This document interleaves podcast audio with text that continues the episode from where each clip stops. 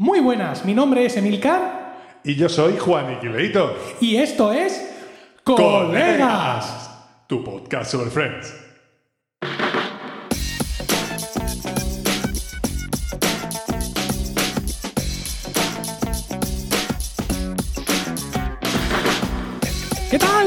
Efectivamente, esto es Colegas, un podcast de Emilcar FM en su capítulo 49 del 11 de junio. 49 ya, madre mía, 49 episodios llevamos ya, ¿eh? Y parece que hace tres Sí, semanas que hicimos el 48.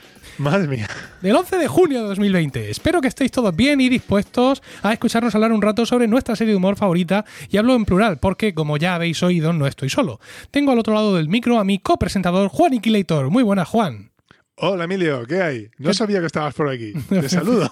Estupendo. Tú sabes que el, el guion dice, muy buenas, mi nombre es Emilcar, y que tú tienes que decir, y mi nombre es Juan Iquilator, y no, y Ah, yo no, soy no. Juan Iquilator. No, eso no lo sabía. No lo Lo sabía. hago, lo hago de memoria. ¿Y no te suena chungo que yo diga mi nombre es y que tú digas, y yo soy... Eh, mm, No lo No. Ni, no- ni lo había pensado. Yo te, te escucho de tantas maneras distintas en tanto podcast que ya no sé, ya me da igual. Bueno, eh, como veis, el primer envío lo hemos aguantado bien, ¿vale? Es decir, estamos grabando tres semanas después de nuestro capítulo de regreso y, bueno, vamos a intentar mantener esta periodicidad que pensamos que puede ser asumible para los dos si no pasa nada raro, ¿no? Por ahora sí. No, si, si no hay, si no vienen más pandemias ni nada por el estilo, ya veremos. Por ahora este ritmo es asumible. Bien, bien. Bueno, pues venga, Juan, vamos a empezar con la noticia de Friends. ¿Qué noticia de Friends no- nos traes hoy? Bueno, yo hoy, como me tocaba a mí y no estoy muy ducho en estas cosas, he encontrado una cosilla que me ha parecido digna de, de mención. No es que sea una gran noticia, pero me ha parecido digna de mención. Eh, quiero hacer una noticia y luego una pequeña historia, historia relacionada con la serie que quiero contar. En primer lugar, bueno, es que simplemente eh, parece que el, el archiconocido, el archicomentado con, con, em, capítulo que se supone que se iba a hacer eh, en un reencuentro de los seis actores y todo eso, bueno, pues parece que al final va a tener lugar. Eh, aunque se hablaba, se especulaba que iba a ser a priori en mayo, pero bueno, entiendo que con estas cosas, como decía, de la pandemia, pues se ha pospuesto. Y el caso es que no va a ser un capítulo, no va a ser un con guion y los actores van a, van a ser ellos mismos. Van a ser entrevistados por Helen DeGeneres, que es esta showwoman tan, tan famosa, podemos decir, ahora mismo. Y, y nada, simplemente ella los va, los va a entrevistar, entiendo que con cosas relacionadas con la serie. Y por esto, bueno, pues simplemente se especula que estos señores, pues ha- había habido problemas pues porque no llegaban a acuerdo con lo que se les iba a pagar. Les parecía que un millón de dólares por cabeza era poco y al final pues van a cobrar en torno a 2,5 millones de dólares cada uno, los cuales van a ser, eh, van a ser abonados por Warner Brothers. Es que yo les entiendo, porque es que mira, un millón te parece mucho, pero al final se te quedan tonterías. Nada más, ya te digo. Y cuando, te quieres, que- y cuando te quieres venir a dar cuenta, mira, has pagado los autónomos. Has, pagado la seguridad social. Luego, ahora que te llega el sello del coche. Claro, tú imagínate, Efectivamente. imagínate a Matthew mía. Perry, pro- a Matthew Perry poniendo la pegatina así por dentro. Ve. Bueno, fe, porque eso lleva- Claro. Entonces, al final dices tú, pues mira, al final he hecho un trabajo y ¿qué me ha quedado? Nada porque se lo lleva tu hacienda. Claro, que sea la segunda parte. Y ahora encima te- tendrás que pagar el IBI, acaban de pagarlo ahora. Ah, paga el IBI. Imagínate el IBI que le Y tiene que a esa caer. gente. claro, pues, lógicamente. Le tiene que caer un IBI del copón. Oye, pues y hace eh, mucho que no graban. sí, esto de, de- de Helen ya, ya ha ocurrido, quiero decir. Helen lo dices como si ya es, es tu colega, Sí, Helen. ¿no? Helen. ¿Sabes por qué digo solo Helen? Porque no tengo muy claro cómo se pronuncia el apellido. Entonces, pues lo voy a dejar en Pero Helen. la verdad es que no sé si es Helen o Ellen, eh, no, no me acuerdo cómo, no me acuerdo ni cómo se escribe. Bueno, la rubia esta. La, la- la señora rubia, La sé señora que rubia, es de Jenneres. sí. El apellido sé que es de Jenneres. Ah, pues de Jenneres, vale. Ah, creo que ya han salido al menos tres de ellos en el mismo capítulo, de, en el mismo Ah. episodio de un show de esta mujer. Yo sé que Jennifer Aniston seguro. O por lo menos también en el de ese otro que también hace un show por la noche que ahora no me acuerdo cómo se llama. Como veis, venimos documentados del copón aquí en este podcast. Sí, sí. que, sí. mm, no digo que todos juntos. Bueno, todos juntos sí una vez, que estaban ahí todos sentados en una silla, no me acuerdo de qué. Pero tres de ellos, cuatro si de estuviera con ellos, nosotros Gerardo Rato, yo nos habría dicho los nombres de todos. de todos. Se los conoce toda esa gente. Bueno, pues bien, estupendo. Sí, también se comentó eso, que iba a ser un capítulo de Friends sin guion. En plan, a ver de qué os acordáis. ¿Sabes? Pero, y eso me recordó a mí mucho. Oye, ¿tú quién eras? Sí, me recordó a mí mucho a ese capítulo de Friends en el que Joey dice que improvisa todos sus diálogos. Y entonces el guionista se lo carga. Que improvisa tus diálogos, toma, improvisa esto. Y pensé yo, oye, esto, esto de que un capítulo de Friends sin guion a los guionistas de Friends les ha tenido que sentar espectacular. Fantástico. bueno, eh, continúo con lo otro que quería contar. Eh, es que, bueno, es simplemente que una pequeña historia relacionada con, el, con lo que es el tema, con la sintonía de la, de la, de la, serie. Bueno, esto lo, he sacado de un podcast que he escuchado, se llama La X965, eh, es un podcast sudamericano, y bueno, básicamente aquí lo que eh, comentan un poco la intrahistoria detrás de la, de, la- de la canción. Bueno, como sabemos es un tema que está interpretado por The Rembrandts, que es eh, una banda de dos personajes que son Phil Solem y Danny Wilde. Eh, es una banda que pertenecía a los derechos y eran propiedad de Warner Brothers, eh, que también era la dueña de la serie. Por eso eh, los de Warner decidieron que fuera una banda suya, para no tener que pagar más, la que interpretara la canción. Esta canción fue interpretada con ellos, pero no fue, ni eh, pero no fue compuesta por, por esta gente. En concreto, los que Warner le propuso a dos compositores, un hombre y una mujer, que hicieron un tema pues con lo con referencias de la serie, pues lo, lo que la, la exaltación de la amistad, que no importa lo complicada que te ponga la situación, yo siempre voy a estar ahí para ti y todo esto que dice la canción. En concreto, esta fue la, la canción fue compuesta por ah, Ali Willis, eh, que es una señora que a priori eh, Hermana de normal- Bruce. Hermana de Bruce. prima, Prima, prima, prima Prima. A lo mejor así a priori no nos viene ninguna canción, pero esta señora ha compuesto también eh, otras canciones para la banda Earth, Wind and, eh, Earth, Wind and Fire, Tierra, Viento y Fuego, que ahora diréis, mm, no me viene ahora mismo. Sí, sí, me viene. ejemplo, Pero lo, lo que no sé es por qué te viene a ti. ya la de Boogie Wonderland, sabemos, sabemos qué canción es. Eres muy joven tú para Dance, esto. Boogie Wonderland. ¿Por qué no grabo esto en vídeo? De verdad. O también otra que me gusta todavía, más todavía, ¿Más? que es la de September. Sí. Do you remember? Ah, The 21st side of September. Bien, veo que tu Esa. falsete sigue intacto.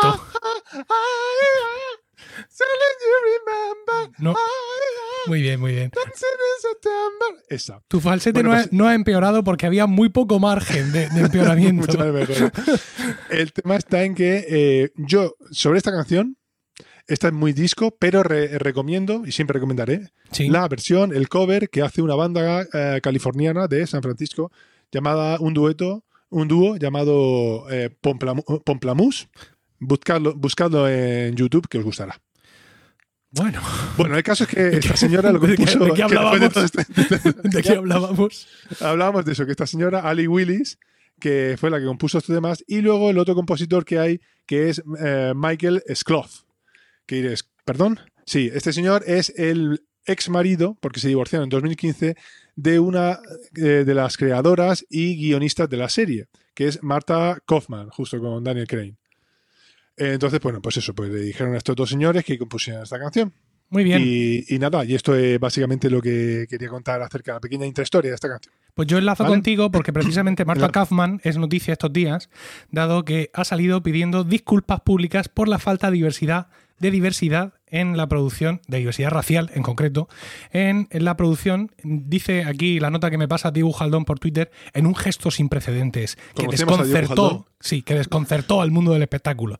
Esto, al- algún redactor de noticias muy flipado. Pero bueno, mm, a ver, qui- quizá para algunos de nosotros este tipo de disculpas a tantos años vista son una cuestión mm, relativamente chocante. Pero hay que pensar que el problema del racismo, que en estos momentos está muy en primer plano en Estados Unidos, es un problema endémico y muy grave. Y eh, muy posiblemente, pues es- determinadas voces autorizadas, gente que, como Marta Kaufman, ha producido mm, shows de grandísima relevancia, tienen la sensación ahora mismo de que, en cierta forma, mm, han faltado en su deber, ¿no? Es decir, algo así como que eh, no ser racista es algo, mm, o, o- o ser diverso, es algo que deberías de haber hecho siempre, ¿no? Y no solo ahora que está de moda, ¿no? Entonces, pues la sensación suya es, ay, fíjate, ahora he ganado esta sensibilidad, o ahora tengo esta sensibilidad. Yo no era muy distinta entonces, pero entonces no caía en este tipo de cosas. Es decir, Sí, bueno, a es- ver, ella se, siempre- se siente no racista, por así decirlo, pero piensa o, o esta es la sensación que tengo, que no basta con una actitud, digamos, pasiva de no racismo, dado el entorno sociocultural de Estados Unidos. Sí, como decía, que Friends siempre se ha vanagloriado, los guionistas de Friends siempre se han vanagloriado del alto grado de, entre comillas, realismo de la serie. Siempre han contado que son historias que le podían pasar a cualquiera que viviera en Nueva York. Mm. Entonces, bueno, pues, pues, y que no tenían que elaborarlas muchas porque siempre eran como, digamos, que historias que conocían de aquí a allá de personas reales que las plasmaban en la serie. Entonces, pues sí, en ese sentido, a lo mejor haberle dado más, más diversidad, al igual que le hicieron completamente paritaria, tres hombres y tres mujeres, pues haber metido algún personaje de otra raza en el contexto norteamericano, pues eh, en el contexto de Estados Unidos, pues sí habría sido eh, a lo mejor más equilibrado. Pero en fin, recordemos también que en esta época se estilaban mucho las series, por decirlo de alguna manera, monocromáticas. Sí. Porque recordemos la serie de Bill Cosby, recordemos la... eh, Cosas ¿cómo se de casa. Esta, la de, la de Steve Urkel. Esa, Cosas de ¿era casa. esa? Ah, es esa. Sí. En fin, esa- esas series, pues vamos. El príncipe de Bel Air. el príncipe de Bel Air, porque también, otra que tal. Además, personajes que, por ejemplo, eh, series como, por ejemplo, la hora de Bill Cosby decía, se caracterizaba también porque cuando salía algún personaje, o bueno, en la, la de Cosas de Casa, estaba el sargento ese policía que para un blanco que era, era, era el tonto de la serie, pero, pero bueno. En fin, también era otra época. Sí. Bueno, y pues eso hay que tenerlo siempre presente. esto es lo que teníamos para contaros hoy, así que si os parece, Así eh, que bueno, pues nada, pues ha sido una- un gusto hablar contigo, Emilia. y no, que queda un trozo largo todavía. Vamos al capítulo de hoy, al episodio de hoy, que es el décimo cuarto de la quinta temporada. Pero Supuso. no vas a poder grabarlo, Emilio, porque no estás contextualizado. Espérate que termine. Ah. Supuso, no te acuerdas de nada de cómo se graba esto. nada, ¿eh? Supuso el 111 en el cómputo total de la serie. Se emitió por primera vez el 11 de febrero de 1999, con el título original The One Everybody Finds Out. Aquí me faltaba algo. The One Where. Everybody Finds Out. El- en España tuvo el transparente título de En el que todos se enteran y lo hacemos a petición de arroba Riazaki y arroba Lady Mandona, que nos lo pidieron en Twitter seguramente hace eones. Ojo, ojo, Ojo nieve. Ojo que no hemos recibido todavía ninguna petición nueva. ¿eh? Y la Lo lista se va consumiendo. Así que no seáis responsables de que nos tomemos un nuevo descanso. Que tengamos que tomarnos un descanso. Cuidado, cuidado. Ojo, ¿Vale? cuidado. Juan, por favor, dame contexto que me noto un poco disperso. Te falta- Mira, yo voy con ello. Pues resulta que ahora mismo este episodio empieza con que Ross se está recuperando poco a poco de la debacle emocional, personal y profesional que le ha supuesto su boda, eh, su boda fallida con Emily. Rachel, por su parte, también ha decidido pasar página del acercamiento que tuvo con Ross. Phoebe ha dado luz a los trillizos y se los ha entregado a su hermano. Por su parte, Chandler y Mónica han continuado con la relación que iniciaran en Londres, pero a espaldas de los demás, aunque de momento ya lo saben Joey y extraoficialmente también Rachel. Magnífico, Juan. E- Excelente redacción. Me me ha dejado Sí, bueno, es que siempre se me ha dado muy bien esto de escribir. La verdad es que siempre he sido bastante. maldito cabrón. Bueno, vamos Ah, yo allá. siempre que, veo, lo- siempre que veo lo de los trillizos Sí. y, y lo de que se lo da a su hermano, me acuerdo cuando- en el episodio ese que dice, ¡ah! cuando sale el hermano, ¡voy a ser el padre de los hijos de mi hermana! Mi, mi- mi hija Isabel, que como sabes tiene nueve años, ha aprendido lo que es la gestación subrogada gracias a estos capítulos. Porque a ella le gustaba mucho Friends, pues lo típico, porque ve que es gracioso, no lo entiende muy bien, pero claro, la, la niña mm, va creciendo y yo iba no dándome cuenta. Y de pronto me di cuenta de los capítulos que está viendo. Ahora ya se- cuando quiere ver Friends, vemos Friends, pero elijo yo el capítulo, ¿vale? Pero tu hija siempre había sido muy fan de un capítulo en concreto. sí, del del parto, en concreto. de- sí, cuando decía lo de eh, la canción aquella, como era de braguitas ajustadas. Pero aquí ajustadas. Ah, Qué pequeñas son. Y, y luego también ha, ha, digamos, ha reafirmado sus conocimientos sobre gestación subrogada gracias a Madres Forzosas. Anda. La- la- el Sí, el sí. spin-off de Padres Forzosos, donde también se ha dado una situación de esas. En fin, como veis, la educación sexual y reproductiva No de mi hija está un poco al azar, pero vamos, lo vamos a retomar en breve. Bueno, vamos con el guion de hoy. Antes de los créditos iniciales, los amigos están comiendo chino allí en la casa de las chicas y ven por el ventanal que el tío feo desnudo está empaquetando sus cosas para mudarse. Tengo que decir que cuando yo escribo en mi Mac tío feo desnudo, automáticamente el autocorrector pone feo desnudo en mayúsculas. Yo esto no sé lo que significa, pero ocurre. Eh, a Ross, que está buscando pisos, se le ocurre la idea de mudarse allí y piensa en lo divertido que sería vivir enfrente de sus amigos. A mí hay de, ese- de esa parte sí me, me hace gracia el toque que le da a Ross de irónicamente todas las casas están todas las cajas están marcadas como ropa. Y lo- pero lo irónico es que se la lleva. O sea, no desiste de que, su la, que uso. la tuviera. Sí, sí, sí. Bueno, tras los créditos vemos a Ross con Rachel y Phoebe en el apartamento del tío feo desnudo, que una vez más en el guion se me ha puesto con mayúsculas. Es el apartamento, para que os situéis, donde finalmente Es que tu, Mac de 16 pulgadas, Pulgadas, es súper inteligente. Sí. Es súper inteligente. Total. Es el apartamento este donde finalmente vivirá Ross, ¿vale? Spoiler. Y donde más tarde también vivirán con él Rachel y Emma.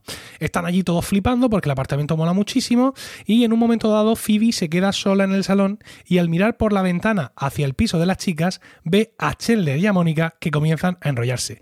Por lo que comenta, comienza a gritar histérica, ¡ah, ah, mis ojos, mis ojos! Bueno, este es para mí esto es uno de los mejores momentos de la serie entera.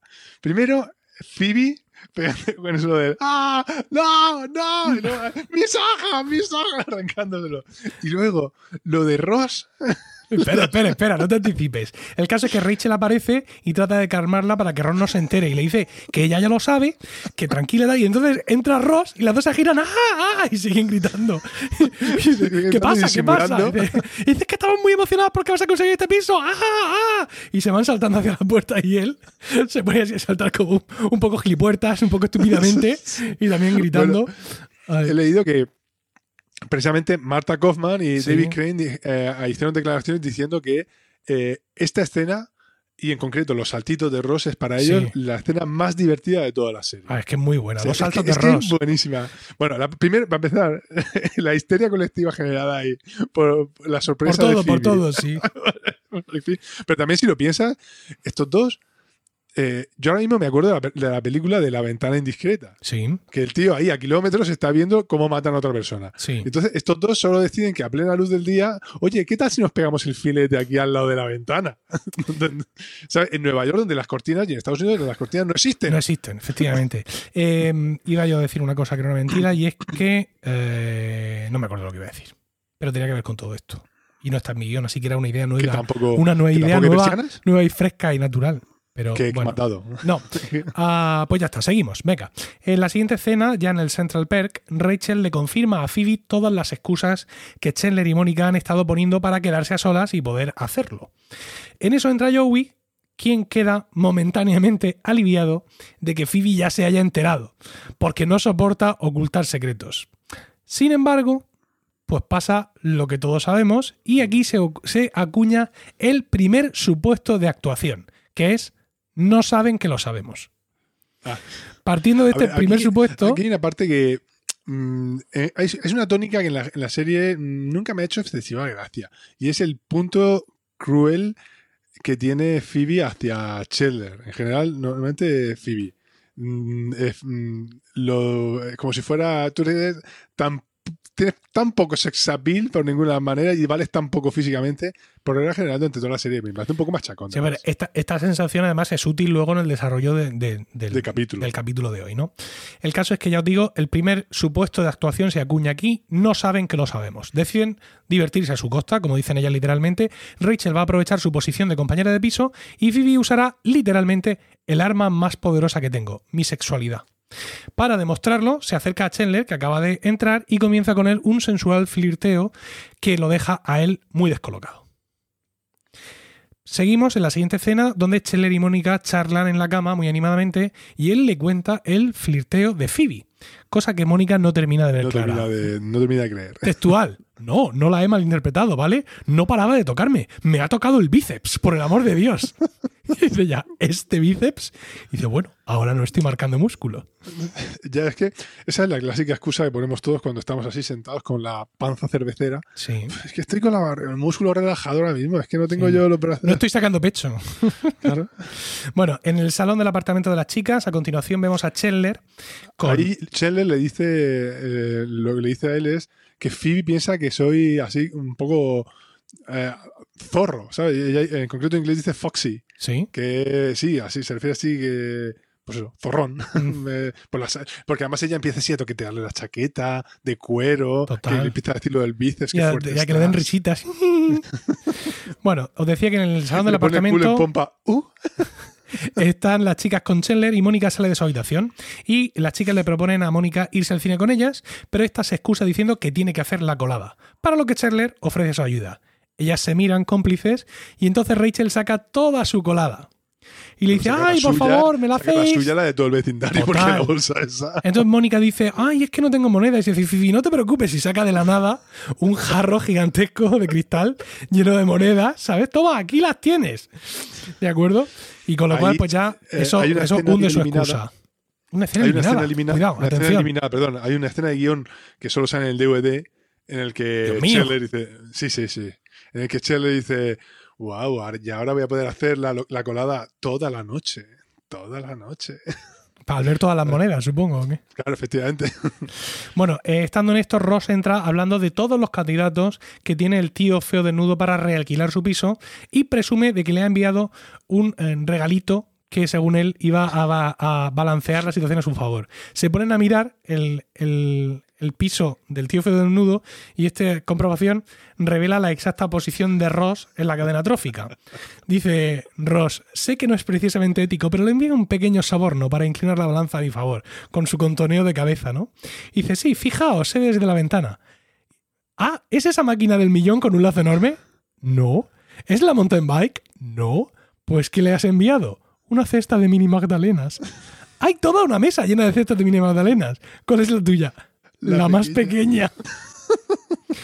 ¿De verdad conseguías que esa cesta te iba a conseguir el piso? Y dice, pues sí, una vez nos enviaron una cesta al trabajo y la gente se volvió loca con esas mini magdalenas. Fue un día estupendo. Y dice Chandler, que esto es realmente irónico viniendo de Chandler. Tu trabajo me entristece. A ver, es irónico, pero es realista más no poder. Porque recordemos que eh, después de todos los. de- del divorcio, de- de- del segundo divorcio de, de Ross, él eh, empieza ya en esa etapa en la, en la serie en la que empieza a plasmar su patetismo. Y, pues eso, vemos a un Ross super friki. Y bueno, pues con este tipo de cosas. Aquí está muy patético ya, recordemos que aquí lo han echado, aparte aquí- lo han echado exacto, temporalmente exacto, del exacto, trabajo y todo eso. Bueno, ha pasado un rato de todo esto. eh, y bueno, perdón, las chicas se marchan al cine, ¿vale? Pero no sin que Phoebe le pellizque el culo a Chandler. Ah. Y en esos momentos Mónica se da cuenta y van al piso de Joey a pedirle explicaciones. Y allí Joey les confirma la situación. Y ante su petición de levantamiento del velo, y para su desesperación, Mónica enuncia el segundo supuesto de actuación. No saben que sabemos que lo saben. ¿Vale? A ver, y aquí, en este momento, cuando ellos aparecen, en el- entran en el piso de Joey, ¿qué es lo que pasa? Que vemos por primera vez en la serie un acontecimiento. ¿El qué? Es la primera aparición de Haxi, el pingüino. Ah, sí, sí, sí. Es Sí. la primera. Porque Habría sido nombrado unos momentos antes cuando estaban en el Justo. Central. Había dicho, bueno, es que yo, tú, no, tú, Joey, no sabes guardar secretos. No, yo sí que sé, yo tengo secretos de todo el mundo, incluso míos, tú no tienes. Sí, no sabíais que yo tengo un pingüino, que es mi mejor amigo, con el que duermo todas las noches. Se quedan así mirándolo. Y aquí se le ve con- efectivamente con el pingüino. Pingüino que temporada más tarde es más encaña, se encañera, en, mm, tomará cariño. Ay, bien, muy bien resuelto. En español, en español de España al menos es abracín. Ah, vale. ¿Vale? Vale. Vale, pues eso, es el pingüino ese, que me mola un montón, por cierto, el pingüino. Está muy bien el pingüino, la verdad es que sí. Bueno, ya estamos en el segundo supuesto de actuación. No saben que sabemos que lo saben. Bien, bien, pues pasa un rato, como decía, y estamos de vuelta en el piso de las chicas con un rostro taciturno que mira por la ventana un apartamento que parece que nunca será suyo. Hacen un repaso de lo que saben del tío feo desnudo para que Rosa aproveche ese conocimiento en su favor. Y en eso llama a Chandler para invitar a Phoebe esa noche a su piso. Para dejarle tocar sus bíceps y quizá algo más. Claro, lo, lo cual a ella la escuadra completamente, porque dice, ¿cómo? Claro, Si esto, no tendría que estar pasando. Rachel sospecha de la que la situación ha cambiado. ¡Joey! Dice Joey. Saben que lo sabéis. ¡Oh, lo sabía! Estos dos son increíbles. Dice Phoebe. ¿Creen que pueden jugárnosla? Intentan jugárnosla a nosotros y, atención, porque enuncian el tercer supuesto. No saben que sabemos que saben que lo sabemos. Y Joey, no digas una sola palabra. Dice él. No podría, aunque quisiera. Aunque quisiera. Bueno, la siguiente escena no hay otra forma que contarla que literalmente. ¿Vale? Y es A que. ver, aquí, efectivamente, en esta escena, lo mejor, lo- la, empezar- la, la escena empieza con la cara de Ross. Porque Ross ha decidido, ha decidido vender su alma al día. Efectivamente, puerta del apartamento del tío feo desnudo, Ross llama y el tío feo desnudo, que le vemos de espaldas, abre.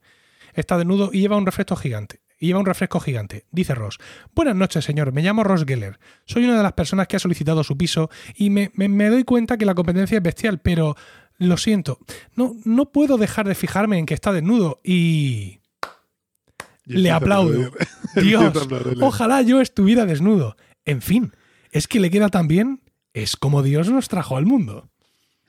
Bueno, esta escena, sí, efectivamente, como comentaba, es que vemos la, la cara de Ross, pero es que al tío, a ver, dices, hablamos del hombre feo desnudo, del tío feo desnudo, pero recordemos que solo se le ve la, la espalda. Sí. ¿Y qué vemos? A un tío gordo, Sí, a un tío gordísimo, Sí. con la espalda llena de lunares, de marcas de verrugas y de todo. Y bebiendo, completamente despeinado y bebiendo de un, de un super refresco gigante con su pajita en casa. Este señor es, eh, como decimos, el, bueno, es una escena bastante desagradable. Y es la segunda y última aparición que tiene eh, el tío feo desnudo ¿cierto? en la, en la serie. La segunda y última, y, y además la última mención. No se le vuelve a mencionar más en ningún otro capítulo, básicamente porque como pierde el piso, ya desaparece. Eh, no se ve nunca su cara. Y el otro episodio en el que salió, recordemos que es el episodio en el que le dan con un palo gigante. Sí. No sé cómo lo habrán traducido. Para ver si sigue vivo. Efectivamente, y le, le pinchan. Y ven que sí, Sí, efectivamente sigue vivo. seguía vivo. Bien, seguimos. En el piso de las chicas, ambos bandos se agrupan poco disimuladamente hasta lanzar a sus campeones al primer encuentro. Chandler queda con Phoebe y esta le responde sensualmente: Bien, me muero de ganas por tener relaciones sexuales contigo. Pero la escena bueno. se corta por una novedad en el piso de enfrente. Joey llama a los demás porque el tío feo desnudo tiene un amigo desnudo. Un amigo que resulta ser Ross y todos contemplan la escena horrorizados. De aquí nos vamos al asalto final, ¿no? La escena se desarrolla en el piso de las chicas, el pasillo y el de los chicos. Vino y Bueno, a ver, un perfume. momento, un momento. ¿Qué? Mientras ella, ellos se van al otro piso, pero aquí eh, se supone que como ya está todo el pescado vendido, Sí. eh, eh, empiezan a flirtear los dos, Scheller y, y Phoebe. Shh, Y hay un momento en el- Todavía no. No, no, espera, espera, espera, Entonces, cuando se van a ir al otro piso, Sí, las dos chicas, Phoebe y Mónica, sí. que ya se saben el pampaneo, se, se miran así desafiantes mientras la una anda alejándose y la otra avanza hacia, hacia Chandler y se mira así. Sí, tienen ahí un cruce de miradas un poco raro. Bueno, el caso es que vino y perfume para Phoebe, que cruza para enfrentarse a un Chandler motivado por Mónica. Phoebe baila para Chandler, quien la invita a pasar al dormitorio, pero esta le dice que quiere desnudarse y que le unte de crema. Momento que él aprovecha para ir al baño donde está Mónica. Allí recibe más ánimos y la novedad de que ella ha limpiado el baño estando allí. Y eh, eh, por otro lado, eh, mm, Phoebe va al descansillo donde está hablando con, con Rachel y poniendo al tanto los avances. Y sale Joey que le dice: Todavía no habéis terminado, quiero sentarme en mi sillón. Y para intentar precipitar esto, le dice que Chandler le tiene pánico a los, a los sujetadores. Entonces, con un solo toque de dedo, ¡plaf! le suelta un montón de botones de la blusa a Phoebe y la lanza otra vez para adentro. Ella Bueno, entra diciendo: Este es mi sujetador. Y él dice: Es muy, muy bonito. Bien, ven aquí. Me alegro de que vayamos a hacer el amor. Esa, esa escena ahí. eh, pero ya eh, Scheller dice eso, pero está muerto de pánico, se puede Total. A mí me gusta lo mecánico de todo esto. ¿no? Phoebe antes diciendo, me muero de ganas de tener relaciones sexuales contigo. Y él diciendo, me alegra de que vayamos a hacer el amor. Sí, Bueno. es todo muy. Tiene un toque a los Sheldon Cooper haciendo aquí la Sí. manera de expresarlo todo. A ver, eh, algún comentario al respecto. Eh, vemos que llegan con una botella de vino, ella va a ofrecerle vino, pero me llama la atención de que, mm, que la botella de vino ya va por la mitad. Lleva una botella de vino que está abierta por la mitad Claro, porque se ha tomado una copa antes para animarse. Para animarse ella, para ponerse a tono, sí. Claro. Para variar, eh, lo que ven, es, un, eh, char- eh, es el Chardonnay, que es un vino que bastante común allí. Dios mío. Y, pero me llama la atención de eso, de esa escena. La, cosa- la, la añada del vino. que A ver, cuéntame. No, es que eh, cuando se pone, se pone una copa de vino cada uno Sí. y empiezan a bebérsela así y vez de darle un sorbito, es, cogen la copa los dos del tirón y troco, troco, troco, troco, troco, troco, troco, y se zampa la copa. Aunque, aunque, si te fijas... En la siguiente la- toma, eh, no, no, no, no. ¡La copa está la llena! ¡Ah! Él se la plimpla, Sí. pero ella no. Ella Ah. simplemente sube la copa y la baja y la copa está llena. Ah.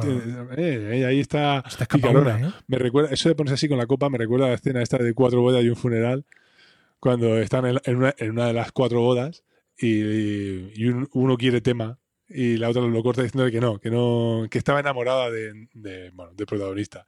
Y él coge la copa que tiene en la mano, se la, se la bebe entera y dice, uy, se me ha acabado. y se va a por otra. Y bueno, a ver, una cosilla. Lo que has comentado de, de la escena esta famosa, de que además luego aparecerá en los, en los créditos de inicio y todo, de Yowie desatando el sujetador, esa Sí. maniobra, esa, mani- esa maniobra ninja. Sí, Bueno, a ver, eh, hay que decir que eh, solo le, eh, le llevó 12 tomas ah, poder hacerlo bien. O sea, que hubo ahí mucho ensayo y mucho, y mucho error. mucho error, mucho error, efectivamente. Bueno, Que no es solo todo lo que reluce. y la canción, esa canción que está sonando, no has comentado nada de la canción. La canción, se, verdad llama, es que no. la canción se llama Making a Plan Sí. de Semisonic. Es una canción así muy sensual, así que si. Sí, ¿compuesta por quién? No, eso, eso no lo he cogido. Bueno, a ver, por la hermana de Bruce Willis de nuevo. Bueno, pues sí, pues sí. Venga, comienza aquí un rifirrafe de toques, abrazos, manos, acercamientos, besos, para que finalmente acabar en un forzado beso de tornillo que Chandler interrumpe. No puedo acostarme contigo porque estoy enamorado de Mónica. Y todos se la congratulan y ante la noticia. Phoebe, ay, creía que os lo estáis montando, no sé que estuvierais enamorados. Pero la desesperación no acaba para Joey. Porque dice Joey, guay, así que ya está, se acabó, lo sabe todo el mundo. Y dice Mónica, bueno, de hecho Ross no. Y Chandler, sí, y os agradeceríamos que no se lo dijerais todavía. Pero este plazo va a ser más corto de lo que piensan, porque en su nuevo piso, Ross habla con su jefe, el doctor Ledbetter. Ledbetter, No, sí. no me acuerdo cómo se llama. Ledbetter para mostrarle su nuevo hogar y el nuevo Ross que habitará en él. Viéndole tan que mejorado. este señor, el doctor este Ledbetter, Sí. es el, eh, bueno, el jefe del staff, eh, staff científico del museo Del en el que trabajaba y del que ha sido eh, Apartado, temporalmente apartado. apartado. Sí. Bueno, viéndole tan mejorado, el doctor le invita a volver al trabajo, pero de pronto Ross ve algo por la ventana. Oh, Donald, eso sería genial. Estoy completamente preparado para volver al trabajo. ¿Yo? ¿Qué? No. Pero bueno, ¿qué estáis haciendo? ¡Apártate de mi hermana! Efectivamente, Con el mismo ahí tono, con el mismo tono e ira vez, de cólera, mi bocadillo, que fue la escena que motivó su eh, despido. Y aquí hemos llegado, al final del capítulo. Y bueno, pues eso, eh, cuando, cuando se pone a chillar, tiene momentos, este, este capítulo tiene momentos memorables, como decimos, el baile del principio, los gritos de, histéricos de Ross cuando ve que se está, Sí. que se está enrollando Scheller con su hermana eh, en el piso. Aunque aquí hay un pequeño desfase, y es que A ver, Ah, no, no, es que eh, con esto de que Netflix, en cuanto te despistas, empieza el siguiente capítulo, sí, pues eh, se supone que el siguiente capítulo em, eh, es continuación. sí. Y aquí pues, empieza con que llega Ross corriendo al piso después de lo que acaba de ver, pero ya los ropajes son completamente distintos. ¿El qué? ¿Sabes? ¿El qué? Los ropajes. Las Ah, la ropas que ropa, llevan la ropa es distinta. capítulo a otro son completamente distintas. No. Dios, no me lo puedo creer. Esta gente, esta Marta, esta Marta Kaufman Por esto sí tendría que pedir perdón Marta Kaufman. esto sí. Tendría que haber aprovechado. Pero, Bueno, claro que sí. Pero bueno, en fin, no, no- no es ahora época de hacer leña del árbol caído. Efectivamente. Bueno, pues hemos terminado, Juan. Fíjate. Este capítulo hemos cumplido Sí, con los sí. plazos habituales. Sí, y con la duración del capítulo que generalmente está como hoy en torno a la media hora y no como la otra vez que nos volvimos locos de entusiasmo y se nos fue bastante más lejos. Así que Solo, solo llevamos dos años. Sí, va. efectivamente. Muchas gracias por el tiempo que habéis dedicado a escucharnos. Esperamos que este capítulo os haya resultado divertido y ya sabéis que está en vuestras manos elegir qué episodio de Friends vamos a comentar en los siguientes podcasts. Juan, ¿cómo pueden llegar, eh, hacernos llegar estas sugerencias?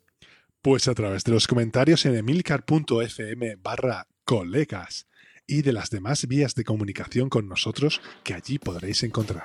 Un saludo a ¿qué- qué- todos. ¿Te ha, parecido, ¿Te ha parecido sensual mi voz? ¿Ha sido como la, ¿Te ha parecido como Phoebe cuando pone su voz sexy? Yo es que carezco de facultades para eh, alabar Para la sensualidad en tu voz. Para apreciarlo quizás. Me es tan familiar que para mí Que eres, ya solo todo. Juan, no te, no te puedo ver sensual. Ha perdido todo el encanto y Eres todo, simplemente toda Juan. pasión. Total. Bueno, un saludo a todos y recuerda, si en tres semanas no hay podcast será porque nos estábamos tomando un descanso.